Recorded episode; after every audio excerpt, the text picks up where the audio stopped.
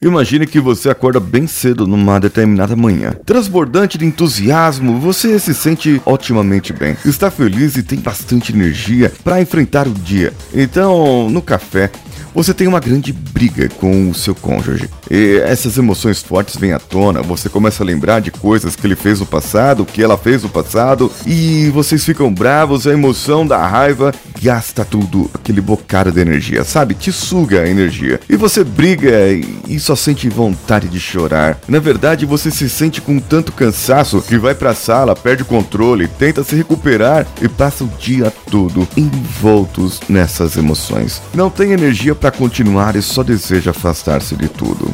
Então, vamos juntos descarregar isso. Você está ouvindo Coachcast Brasil a sua dose diária de motivação.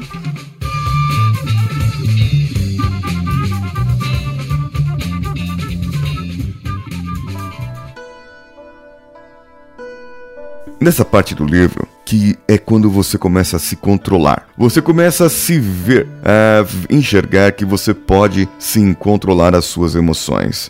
Mas é um pouco mais complicado, porque se você permitir que essas emoções drenem a sua energia, você não vai ter energia para mudar a sua vida ou para se doar aos outros. A forma como você vê o mundo vai depender dessas emoções que experimenta. Isso eu já falei. Quando você está bravo, tudo ao seu redor está errado. Nada parece certo, você culpa tudo, incluindo o tempo. Ah, se tiver sol vai estar tá ruim, se tiver chuva vai estar tá ruim, e se tiver frio vai estar tá ruim, se tiver calor eu vou suar. Quando você está triste, tudo ao redor te deixa triste, mas quando você está alegre, tudo ao seu redor se torna alegre. É, sabe quando você está apaixonado? Quando você tem aquela paixão dentro de si? Que o seu coração ele se alegra e em todas as pessoas que você olha, você vê o rosto da pessoa amada. É isso, essa é a felicidade. E para você se ver livre, para você se ver feliz novamente, você precisa se libertar de algumas coisas. Imagine agora que a sua mente humana é como uma pele. Sim, é, seria a mesma coisa. Você pode tocar a sua pele, certo? E se você tocar, imagine você tocando uma pele suave, sabe? Uma perna suave assim, gostosa, nossa. Então, você tocando uma pele suave, aquela pele de bebê, né? Você, aquele cheirinho de bebê maravilhoso, e, e, você toca a pele lisinha assim, e você sente a pele no seu rosto e fala: Nossa, como essa pele é macia, como é gostoso de tocar, como é gostoso de sentir. A pele, ela é feita para percepção, e, e essa sensação do toque, ele é muito bom. Agora, imagine então que essa pele tem um machucado. Essa pele não pode ser tocada é, você tem um machucado e toda vez que você toca esse machucado, ele infecciona cada vez mais. Cada vez que você mexe ali é uma ferida e ali vai começar a sair pus, vai começar a infectar as laterais e de repente você não pode mais porque é causa dor se você mexer ali. Se alguém tocar ali vai causar dor em você. Agora é, imagine que todos os seres humanos possuam essa doença. É, ninguém vai poder tocar um ao outro, ninguém vai poder se abraçar. Todo mundo tem uma infecção em algum lugar e, e, todo mundo se vê. E essa dor é normal, essa dor é comum. E como essa dor é comum, todos acreditam que devam viver com dor. Imaginou isso? Olha só a proposta que o livro traz. Olha só a proposta que essa filosofia traz. Se todo mundo tem doença de pele, naturalmente as pessoas não iriam se abraçar, porque seria doloroso. É, então a gente precisaria criar uma distância entre nós. E agora, se somente fosse essa pele infectada, porque o seu veneno emocional, ele sai lá da sua mente, não, não sai de outro lugar. O veneno de todas as sensações, emoções, das limitações, a raiva, o ódio, a inveja, a tristeza, essas ações injustas, elas abrem um ferimento na sua mente. Esse ferimento vai trazer um veneno emocional por causa dos conceitos que você tem do que acha que é justo e do que acha que é injusto, do que acha que é certo e do que acha que é errado, da sua defesa política, do seu lado político que você acredita ou que você desacredita, ou porque você fica revoltado porque uma pessoa se comportou daquela maneira. A primeira coisa para se libertar de vez.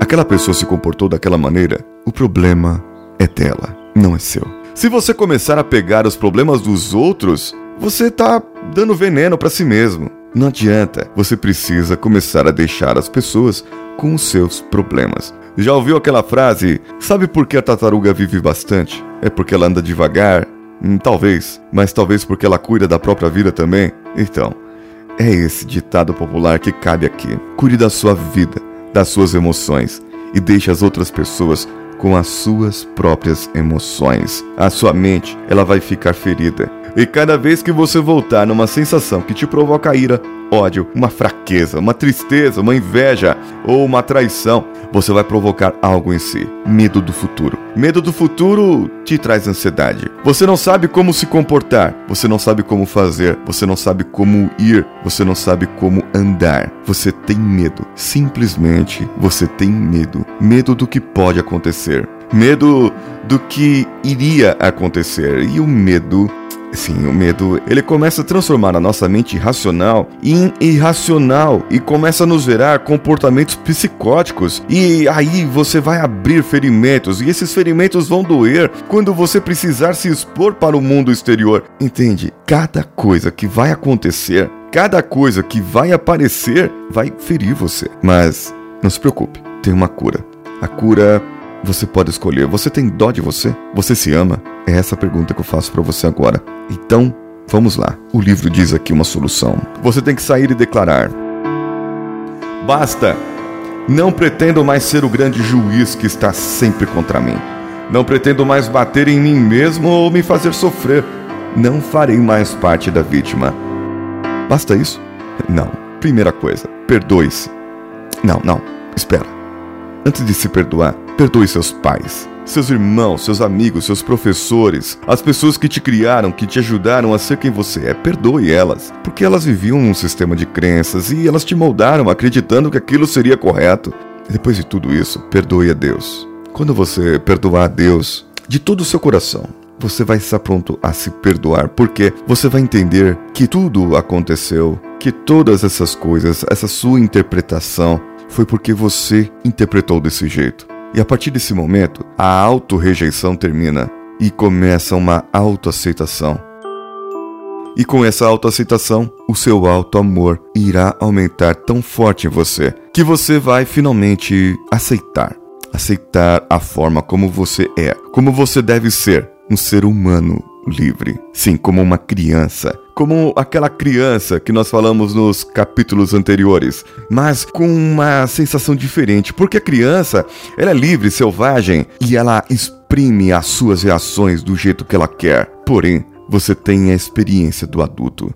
Você já esteve com um senhor, com uma pessoa mais velha, idosa, e ela te disse assim: se eu tivesse hoje todo o conhecimento que eu tenho, a experiência que eu tenho, na sua idade, minha vida seria totalmente diferente. Sim, isso é, é, frase de velho, é, é, frase de idoso isso. E, e, justamente por isso, porque isso traz o que você tem hoje. Imagine você viver hoje como uma criança, livre, leve, solta, podendo chorar, podendo rir a hora que você quiser, podendo expressar os seus sentimentos. E se acontecer alguma coisa, se alguém vier te ferir, se alguém vier falar com você, o problema é daquela pessoa. E daqui a pouco você tá brincando de novo com aquela pessoa. E daqui a pouco você está de novo conversando com aquela pessoa como se nada tivesse acontecido. Sim, meus amigos, como se nada tivesse acontecido. Esse é o perdoar verdadeiro. Esse é o esquecer. Você esquece que essas pessoas tinham reação emocional com você, veneno emocional,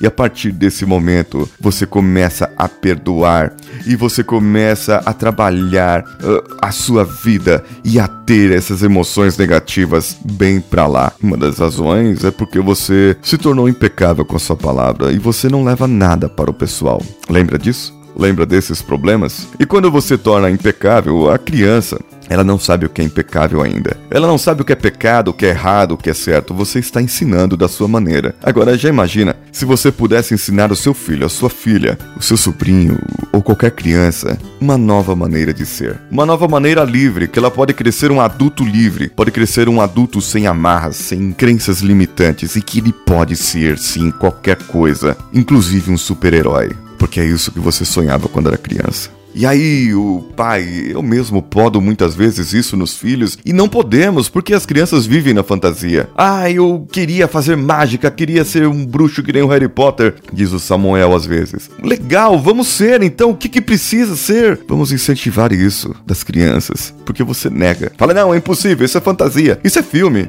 isso é uma história de um livro. Por que você faz isso? Já limitando o seu filho, a sua filha, já desde agora. É, sim, eu tô falando para mim, caramba. Deveríamos ser melhores. Estamos criando venenos emocionais nos nossos filhos desde agora. Então nós podemos falar para eles que eles são guerreiros. E torná-los guerreiros farão eles crianças mais fortes, adultos mais fortes, como nós gostaríamos de ser, como nós queríamos ser. E você, quer ser um adulto melhor? Quer ser um adulto mais forte? Vamos nos livrar agora e vamos começar a controlar as nossas emoções. Seja um guerreiro. Sabe por quê? Eu vou te dizer uma coisa. Porque hoje o ser humano comum ele não tem controle sobre outro ser humano, não. E, e, ele também não tem controle sobre as suas emoções. As suas emoções hoje, elas controlam o seu comportamento, as suas atitudes. Elas fazem você tomar decisões erradas. Elas fazem você tomar decisões que você não queria, o que até você queria, mas que você não percebeu para aquele momento. Agora o guerreiro não. O guerreiro ele tem consciência. E é isso. Seja um guerreiro agora. Controle as suas próprias emoções, o seu próprio eu. E quando você começar a perder o controle, você vai começar a reprimir essas emoções, as emoções ruins. E as emoções boas vão começar a mostrar para você o que você deve ser. Não tenha medo, porque controlar não é reprimir. Controlar é segurar as emoções e expressá-las no momento adequados, nem antes nem depois. Por isso os guerreiros são impecáveis. Eles possuem controle completo sobre as próprias emoções e, portanto, sobre o próprio comportamento.